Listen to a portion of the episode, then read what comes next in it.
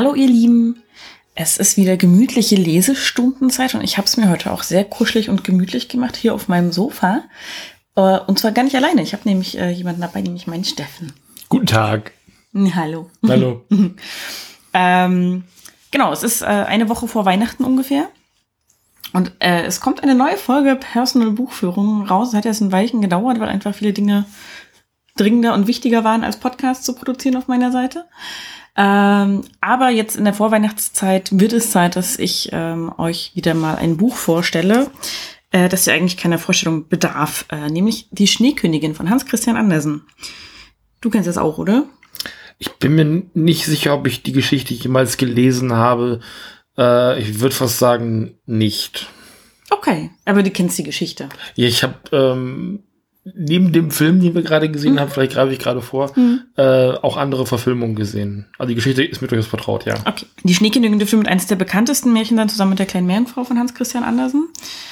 Die, also jeder, der sich so ein bisschen mit Märchen beschäftigt hat, über die Grimms hinaus wahrscheinlich schon mal den, den, dem Titel nach zumindest gehört hat. Ähm, und warum ich euch die mitgebracht habe, ist ähm, folgende Geschichte. Ich habe hier eine sehr schöne alte Ausgabe, die ist von 1988 in der DDR erschienen im Kinderbuchverlag Berlin, der damals so ziemlich alles an Kinderbüchern rausgebracht hat, ähm, was es gab. Sehr schöne Sachen. Und äh, dieses Buch ist, glaube ich, auch tatsächlich seit 88 oder 89 im Besitz meiner Familie. Ich habe es vor einigen Jahren, als ich ausgezogen bin, zu Hause mitgenommen. Frech wie ich bin. Eigentlich gehört es nämlich meinem Papa. Also der hat das angeschafft für die Familie. Und der hat ähm, uns die Schneekönigin vorgelesen. Also das ist so eine der verknüpftesten Erinnerungen an Weihnachten, die ich tatsächlich habe, dass an den Adventssonntagen meine Mama so einen Keksteller auf den Tisch gestellt hat. Für meine Eltern gab es Kaffee, für meinen Bruder und mich Kakao. Darf ich blättern? Du darfst gerne blättern, wenn du dabei nicht allzu viel Krach machst. Ja, ähm, macht Krach. Ja, ich weiß. Und ähm, die Schneekönigin ist tatsächlich, wenn man es komplett vorliest, ein relativ langes Märchen. Das an einem Stück vorzulesen ist recht anstrengend. Und das hat mein Papa auch nicht getan, sondern er hat das immer eingeteilt in so vier Etappen über diese Adventssonntage hinweg. Das heißt, wir saßen dann da gemütlich auf dem Sofa, teilweise frisch gebadet, in Bademäntel gehüllt und noch so ein Handtuch um die Füße geschlungen und wie gesagt den heißen Kakao in der Hand. Und äh, das hat er nicht nur einmal gemacht, sondern das hat er mehrere Jahre in Folge gemacht. Und es war immer so dieses allergemütlichste an Weihnachten ähm, oder in der Vorweihnachtszeit, dass mein Papa uns diese Geschichte vorgelesen hat. Und wir haben dann auch relativ zeitig äh, Verfilmungen kennengelernt. Es gibt viele seit den 50er Jahren, glaube ich. Wir haben vorhin mal ein bisschen durchgeguckt, was es so an Verfilmungen hm. gibt. Äh, es ist immer wieder in verschiedenen Darstellungen verfilmt worden auch. Ähm, und meine Mama hatte eine Lieblingsverfilmung von der Schneekönigin. Das ist die, die wir nicht gesehen haben ähm, die aber somit die bekannteste sein dürfte. Die ist, glaube ich, 75 von der DEFA in, in der DDR rausgebracht worden, synchronisiert worden, ist aber eine russische oder tschechische Produktion. Nee, ich glaube, die du meinst, ist die von 66, die dann 67 in der DDR gelaufen ist. Das kann auch sein. Ich bin mit Zahlen. Es gibt so aber gut. eine DEFA-Version von 75. Okay, also ich bin mit Zahlen nicht so gut, es kann sein. Das ist auf jeden Fall die, wo ein Geschichtenerzähler ähm, durch das Märchen durchführt und immer so Sachen sagt wie Schnick, Schnack, Schnurre, Baselore. Das Gut. kommt ganz oft in diesem Film drin. Also vielleicht erkennt ihr es ja daran, welchen Film ich meine. Ähm, und meine Mama mochte den Film hauptsächlich deshalb so gerne, gar nicht wegen der Darstellenden und so, sondern weil ganz am Anfang dieses Films ein kleines Tintenfass und ein Kobold sich unterhalten. Und sie fand dieses Tintenfass immer so witzig. Da steckt nämlich eine Frau in einem Kleid, das so aussieht wie ein Tintenfass. Das ist tatsächlich sehr süß gemacht, muss man mal zugeben. Ähm, genau. Und wir haben jetzt, ähm, auch weil Dezember ist, äh, ähm, wer das noch nicht gehört hat von denen, die hier diesen Podcast hören und sonst vielleicht nicht so viele andere oder keine Filmpodcasts oder so. Ähm, es gibt immer wieder so Themenmonate, die den Monatsnamen verbinden mit einem Thema, in diesem Fall eben DEFA, also die ähm, deutsche Film- und Fernsehproduktion in der DDR. Und äh, weil das halt so schön zum Dezember passt, weil die DEFA vor allem für die Märchenfilme, die häufig im Dezember gelaufen sind, bekannt ist, ähm, gibt es eben den DEFA-Zember. Und ähm, bei Nerd Nerd Nerd, wo wir ja auch beide sind, haben wir da schon ein bisschen drüber gepodcastet. Und jetzt haben wir uns diesen äh, Trickfilm angeschaut, der, glaube ich, von der DEFA auch synchronisiert wurde. Das versuche ich gerade parallel rauszufinden, weil das wollten wir noch nach dem Film machen. Stimmt, dann haben wir es nicht gemacht, ne? Ähm, ob der denn tatsächlich von der DEFA synchronisiert worden ist. Das lässt sich jetzt hier gar nicht so leicht rausfinden, tatsächlich. Nee. Äh, hätte ich jetzt auch gedacht. Spannend. Ähm, Andererseits wurde fast alles von der DEFA synchronisiert, was aus dem Osten kam. Also noch weiter östlich als DDR und äh, dann bei uns gelandet ist. Da steht irgendwas mit DEFA oben drauf, guck mal auf dem Aufkleber. Ja, tatsächlich. Es gibt also auch von dem Film, den wir gerade gesehen haben, eine DEFA-Synchronisation. Ob das die gewesen ist, die wir gesehen haben, kann ich jetzt nicht verifizieren, aber es ist eine, ähm, also es gibt von dem Zeichentrickfilm, mhm. um da mal endlich hinzukommen, ja. äh, den wir gesehen haben von der Schneekönigin, offensichtlich eine DEFA-Synchronisation. Also ist das jetzt hier heute offiziell TV Zember? Das ist ja offiziell TV Zember und deswegen ist es auch so zur Hälfte mindestens ein Filmpodcast. Ich fasse noch mal ganz kurz die Handlung der Schneekönigin zusammen, wie sie auch im Buche ist und jetzt auch im, im, Trickfilm dargestellt wurde. Es geht um die Kinder Kai und Gerda, die in verschiedenen Iterationen in Filmen mal Geschwister sind, aber eigentlich sind sie Freunde. Und ähm, Kai bekommt einen Splitter von der Schneekönigin ins Auge und ins Herz und wird daraufhin sehr unfreundlich und vergisst, dass Gerda seine beste Freundin ist und wird tollkühn und übermütig und lässt sich dann mehr oder weniger freiwillig von der Schneekönigin entführen, weil die so einen tollen schnellen Schlitten hat. Und sie hält ihn dann gefangen und versucht ihn quasi zu einem Gefährten zu machen, indem sie ihn immer mehr einfriert. Und Gerda lässt das aber nicht auf sich beruhen, sondern zieht los, um ihn zu retten, muss dazu verschiedene Abenteuer bestehen. Und äh, Spoiler Alert, äh, bei Andersen Märchen muss man das vielleicht mal sagen, dieses Märchen geht gut aus. Bei Andersen mhm. geht sonst immer eher tragisch aus. Äh, aber die Schneekönigin hat tatsächlich ein Happy End. Äh, Gerda befreit ihren Kai und sie kehren glücklich nach Hause zurück und äh, alles ist gut am Ende. Ich, ich finde das Märchen insofern faszinierend, ähm, weil es ja eben nicht eins dieser typischen Grimms-Märchen ist. Das heißt, es ist gar nicht so ein Märchen, wo am Ende ähm, so eine Moral steht und wo es den Kindern dann schlecht geht, also oder wo sie gerade noch so die Kurve kriegen, sondern es ist eigentlich eher so eine Abenteuergeschichte. Mhm. So, es gibt eine Bedrohung ähm, oder auch einen Bund zwischen diesen beiden Kindern. Dann gibt es eben die Bedrohung dieser Schneekönigin, das heißt, dieser Junge kommt dann eben ähm, ja in die, in die Gefangenschaft der Schneekönigin ähm, und Gerda als als ich glaube, das war für Hans Christian Andersen relativ typisch, weibliche Hauptfiguren zu haben. Also mhm. Ariel, an Anführungszeichen, mhm. Ariel, die kleine Meerjungfrau, ähm, ist, ist eine weibliche Hauptfigur. Das Mädchen mit den Schwefelhölzern mhm. ist eine weibliche Hauptfigur. Das war nicht typisch, sondern wenn, dann hattest du ein Geschwisterpaar, so Hänsel und Gretel.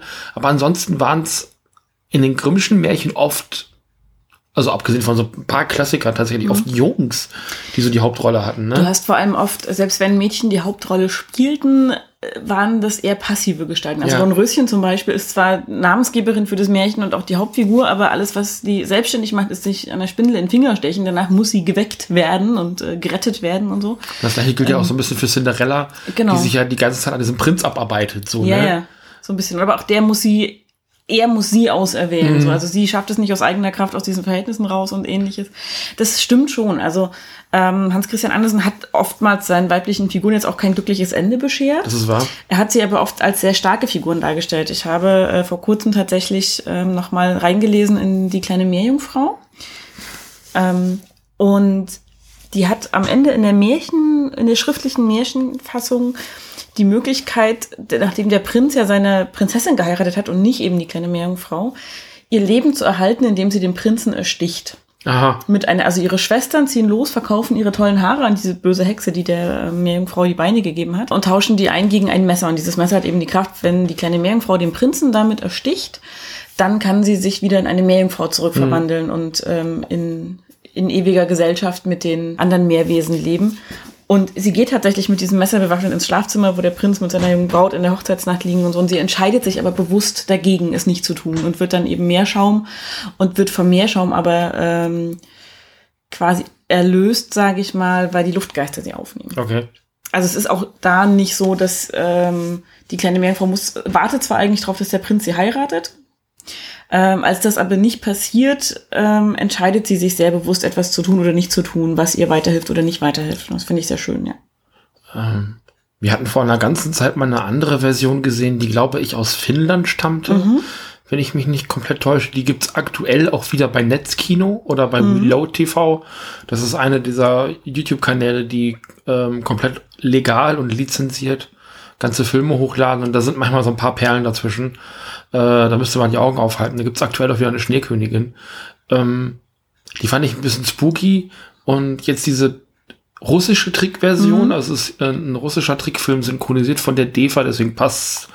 Also äh, Becky, schön groß, Genderbeitrag auf äh, Twitter, sagte, also laut ihrer Definition gelten äh, die synchronisierten Fassungen jetzt nicht unbedingt zur DEFA. Ich finde das aber schon, hm. weil das auch Import ist und auch was ein Filmstudio ähm, oder ja, die DEFA war ja ein Filmstudio mhm. oder eine Filminstitution, ich weiß gar nicht, wie man das genau beschreiben soll, was die halt eben auch importieren und dann eben auch in so einen sehr fremdbestimmten Markt wie der DDR dann mhm. äh, zugemutet haben. ist das ja. das richtige Wort? Ja, das kann man so sagen, ja. ähm, da steckt ja auch System hinter im wahrsten Sinne mhm. des Wortes. Das heißt, ich würde schon sagen, dass ein importierter Film von der DEFA synchronisiert ähm, und Synchronisation heißt ja immer auch Adaption. Ja. Das habe ich in den letzten äh, 20, 30 Jahren immer mal gerne auch gelernt.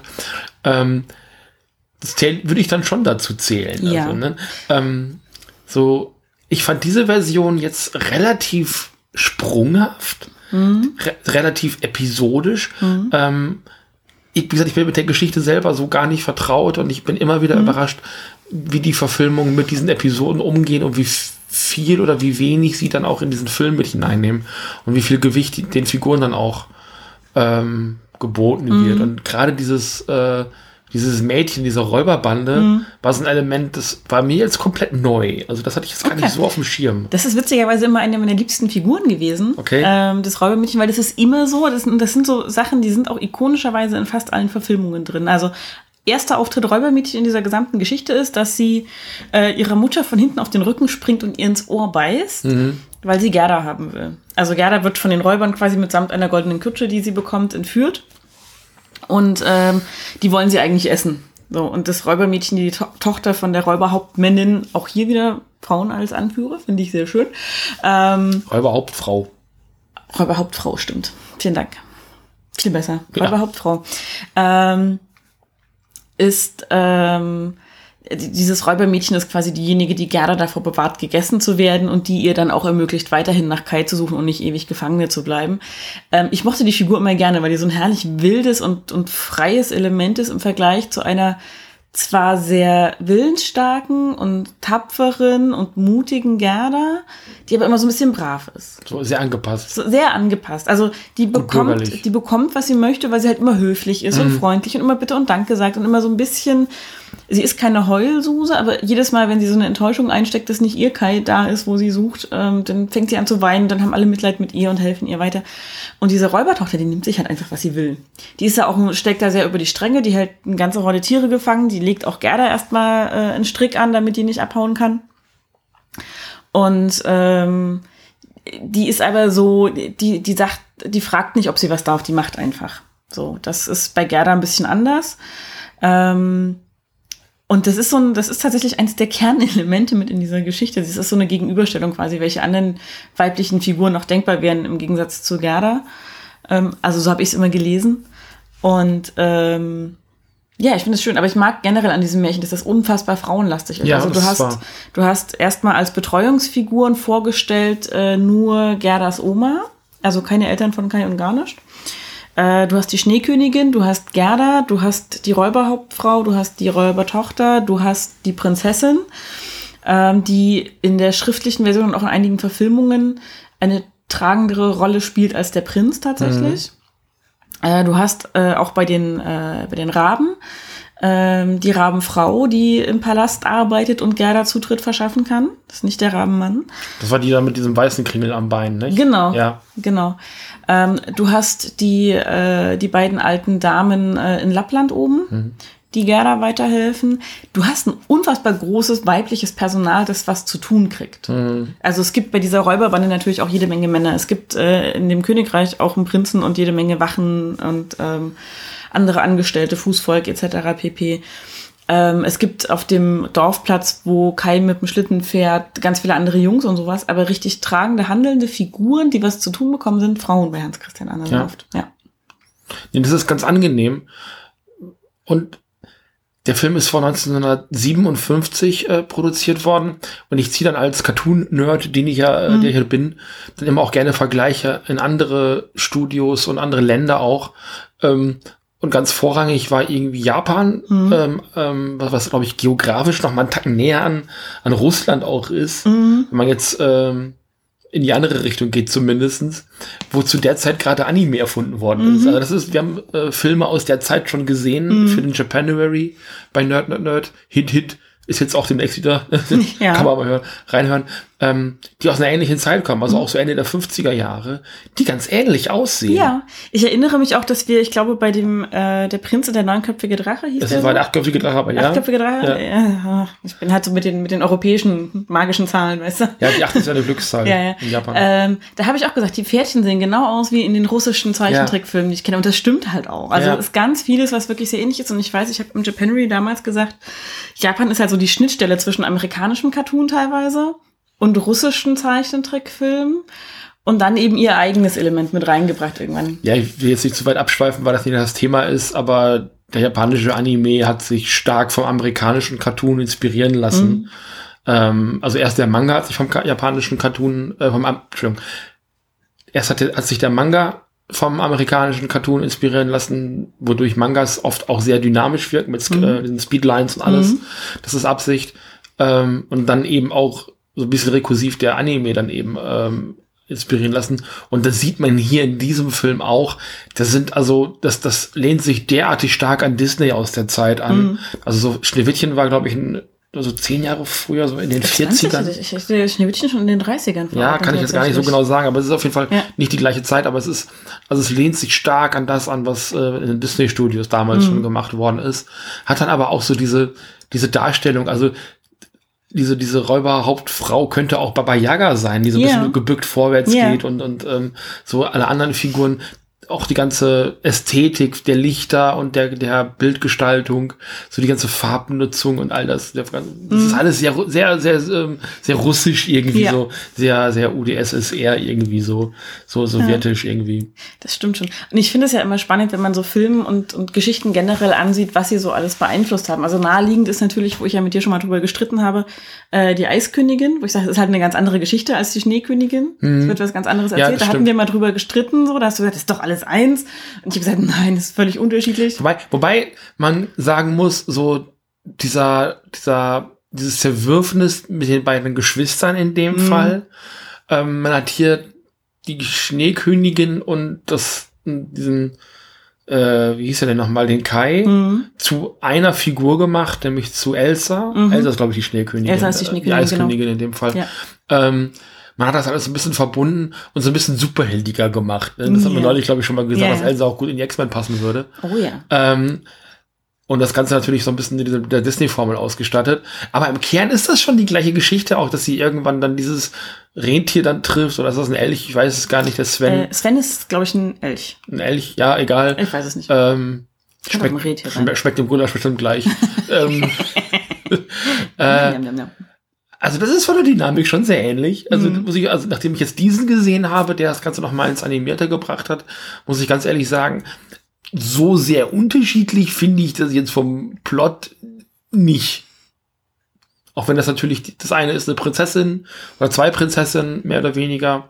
Und dann noch mal dieser Intrige im Hintergrund mit diesem, mit diesem bösen Prinzen. Mhm. Spoiler ich das gerade, der Film ist auch schon etliche Jahre alt. Ist schon ein paar Jahre alt. Ja, ja, wer Also- Frozen nicht gesehen hat, weiß ich gerade auch nicht, aber egal. Ja. Ähm, das ist natürlich alles dazu erfunden, das ist klar, aber einfach um das Ganze noch ein bisschen aufzubauen.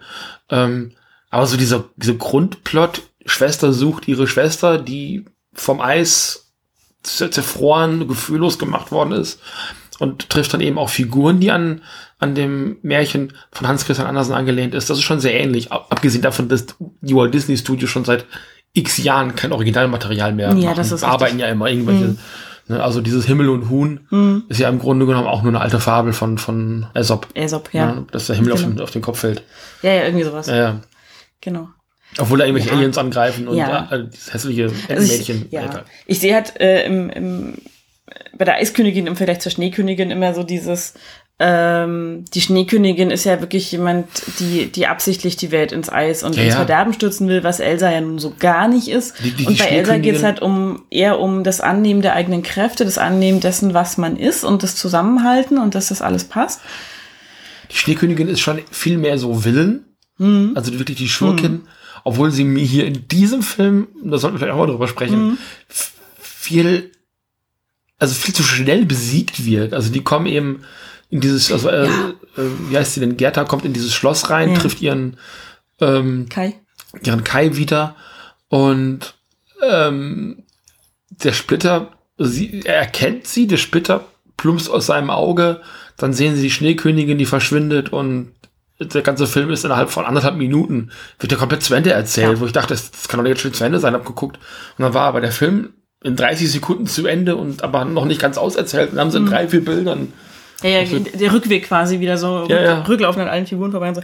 Ähm, das ist richtig. Was in dem Film nicht so ganz gut rüberkam jetzt in der, in der Trickanimation, ähm, ist halt, dass dieser Eissplitter rausfällt wegen Magic Tears mal wieder. Also Ja. sprich, Gerda weint äh, auf Kai drauf und daraufhin lösen sich der, der Splitter aus seinem Herzen und aus seinem Auge.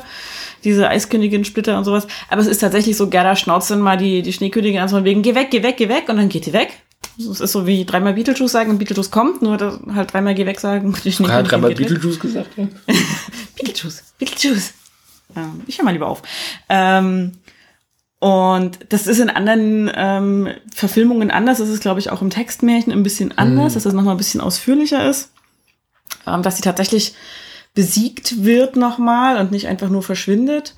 Ähm, aber nun ja, so ist das halt gelegentlich. Und ähm, was aber, was ich schön fand zum Beispiel, wir hatten auch vorher kurz noch drüber gesprochen, ähm, ist, dass auch die, äh, die weiße Hexe in Narnia zum Beispiel ja extrem angelehnt ist an die Schneekönigin, finde ich. Naja, du, du Ja, hast da, also ist- Narnia ist ja auch so ein Hotspot von äh, Fabelfilm, rennt ja auch der Weihnachtsmann rum, ne? Ja, das ist ja auch irgendwie Christentum plus Fabeln plus Ja, Äh, alte Mythen plus, hast du nicht gesehen, ähm, sonstige Literat Literatur verwurstelt, die irgendwie schon da war.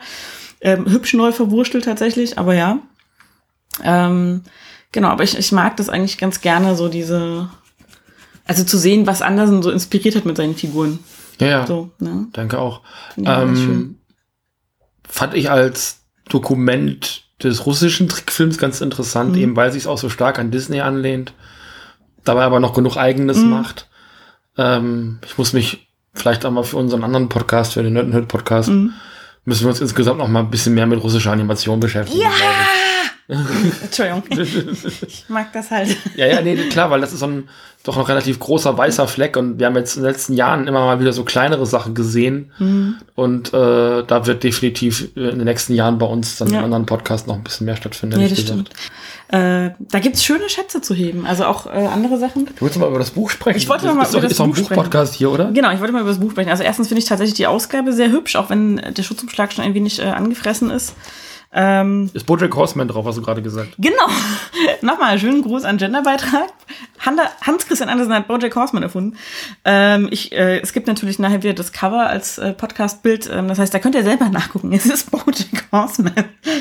Wo, was für eine Geschichte taucht der auf? Das kann ich dir tatsächlich gar nicht sagen, aber es ist ein Das, das ist Ariel jetzt hier vorne? Genau, ne? Ariel ist dabei. Ähm, den Engel kann ich auch gerade nicht zuordnen. Das dürfte der tapfere Zinnsoldat sein. Ja.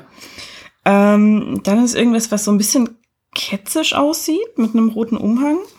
Ja Die Stubenfliege ist auf alle Fälle von Hans-Christian Andersen auch eine eigene. ja einfach mal Geschichte. vorne in, in, in den Dingen Da ist irgendwie, ich glaube, hinten ist das ähm, Geschichtenverzeichnis drin. Okay. Der Lebenslauf der letzten Fliege. Mhm. Ah, da sind aber auch E.T. Hoffmann-Geschichten drin. Äh, das fremde Kind. Dann Ach, das Schnee- ist das mit dem, genau, ja. Genau, äh, dann die Schneekönigin, das Räubermärchen. Ähm, das ist nicht nur äh, Hans-Christian Andersen hier drin, offenbar. Das ist Karel, Karel Čapek, ähm, das Räubermärchen, Maria. Gott, ich spreche es falsch aus. Ketjo, China, Wojtex Winterweizen, Anatol Fraß. Und so, das ist nicht nur Hans-Christian Andersen. in Nee, das Buch. sind offenbar mehrere. Ich kann tatsächlich, also ich liebe dieses Buch und ich besitze es, es ist auch schön illustriert. Ähm, aber es hat sich mir einfach eingeprägt und äh, wertvoll gemacht, dadurch, dass mein Papa uns daraus vorgelesen Mhm. hat. Und ich habe schon so ein bisschen mit äh, leichten Bauchschmerzen überlegt, ob ich es irgendwann mal meinem Bruder, der seit zwei Jahren Papa ist, äh, weiterreiche, damit er das seinem Kind vorlesen kann in der Weihnachtszeit. Aber der ist nicht so der Leser und Vorleser, glaube ich. Ich denke, eine schöne äh, Schneekönigin-Ausgabe kriegst du auch eine moderne. Ja. Sowas behält man. Ja. Ich habe solche Bücher ja auch. Ja, eben. Genau. Und ähm, das, also ich will es auch eigentlich nicht hergeben. Nein, das gibt man nicht her. Im Zweifelsfall kann dann mal das Kind meines Bruders herkommen und äh, sich hier vorlesen lassen. So. Da kann das, kann das Kind herleihen und dann können wir das Buch vorlesen. so machen wir das, genau. Aber wir Genau. geben nicht das Buch weg, genau. Ähm, ja, auf jeden Fall. Ich mag dieses Buch wahnsinnig gerne. Es hat ein schönes Vorsatzpapier, es sind tolle Zeichnungen drin. Ähm, von, ich habe es vorhin gelesen, Hannelore Teutsch. Genau, man darf ja immer die, die Illustratorinnen ähm, und Illustratoren nicht vergessen. Und ich mochte das. Wir haben die Bilder tatsächlich, ich habe die sehr spät entdeckt von der Schneekönigin, weil mein Papa halt immer vorgelesen hat und dabei das Buch bei sich auf dem Schoß hatte. Er saß im Sessel, wir saßen auf der Couch und wir konnten da nicht so gut mit reingucken. So wie bei The Princess Bride. Du bist wie Fred Savage. Nein, ich habe mir gerne vorlesen lassen. Und ich habe auch nicht gesagt, er soll bei den Kursszenen äh, drüber springen, genau. Aber ich erinnere mich tatsächlich, ich habe das fremde Kind auch mal gelesen und ich war sehr verstört, weil das fremde Kind ähm, eine Geschichte ist äh, um ein nicht Junge, nicht Mädchen, das äh, mehr oder weniger aus dem Nichts auftaucht und mit zwei Kindern spielt, einem Jungen, einem Mädchen. Und es hat so eine fatalistische Art an sich. Also das erschafft aus Lehm kleine Figuren, die werden auch lebendig und dann bringt es die einfach wieder um und dann läuft auch richtig Blut raus. Das ist ein bisschen martialisch. Ähm, das sind nicht immer nur schöne Geschichten da drin gewesen, aber ähm, Naja. die Schneekönigin hat mich immer sehr beeindruckt. Märchen sind ja oft auch Schauermärchen. Oh ja, und vor Ich erinnere allem. mal an die Blutwurst. Im Hätte ich dich so, könnte ich dich, oder wie war ja, irgendwie so, genau. ja, irgendwie sowas, genau. Mit dem Affen mit der Kopfverletzung.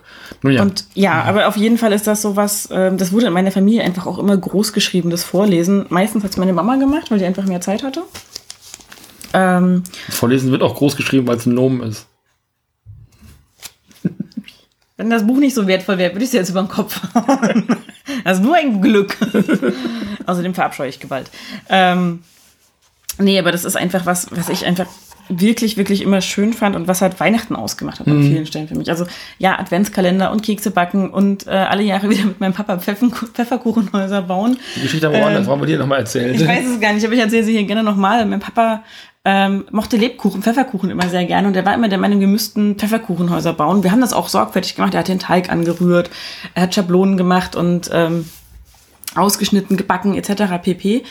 Ähm, reich verziert, nur essen wollte es halt hinterher immer keine. Wir haben immer die ganze Verzierung abgeknabbert und den Zuckerguss und sowas und die Mandeln rausgepult und die ganze Schokolade abgefressen und dann stand da so ein halb angebissenes Pfefferkuchenhaus rum und wurde alt und hart bei uns. Aber er hat sich mehrere Jahre in Folge nicht davon abbringen lassen, ein neues zu bauen. Bis meine Mama irgendwann mal gesagt hat, komm, das ist doch keiner. Dann sind wir erstmal auf diese Kekshäuser umgestiegen und irgendwann haben wir es ganz gelassen. Spannende Geschichte. Ja, aber es, es gehörte zu Weihnachten so. Also das war auch ungefähr die Zeit Pfefferkuchenhaus bauen und dann stand das da immer auch noch mit neben dran und dann hat er die Schneekönigin vorgelesen. Leider hält sich Lebkuchen so lange, Bedauerlicherweise kann man den sehr lange essen, wenn man ihn essen könnte. wenn man ihn essen könnte. Ja. Ja, falls ihr auch Lebkuchenhäuser habt, genießt sie. Ähm, Macht uns doch mal ein Foto von euren Lebkuchenhäusern, wenn ihr oh eins habt. ja, Also Podcasts, die zu Fotos aufrufen, sind doch gerade modern. total. Also wenn ihr ein Lebkuchenhaus habt, gekauft oder selbst gebaut, schickt doch mal ein Foto an den Twitter-Account hier. Ja, finde ich gut. Äh, Twitter-Account per-bu-fue. Ist nicht Bü? Per Bue? Nee, Büchführung. Ja.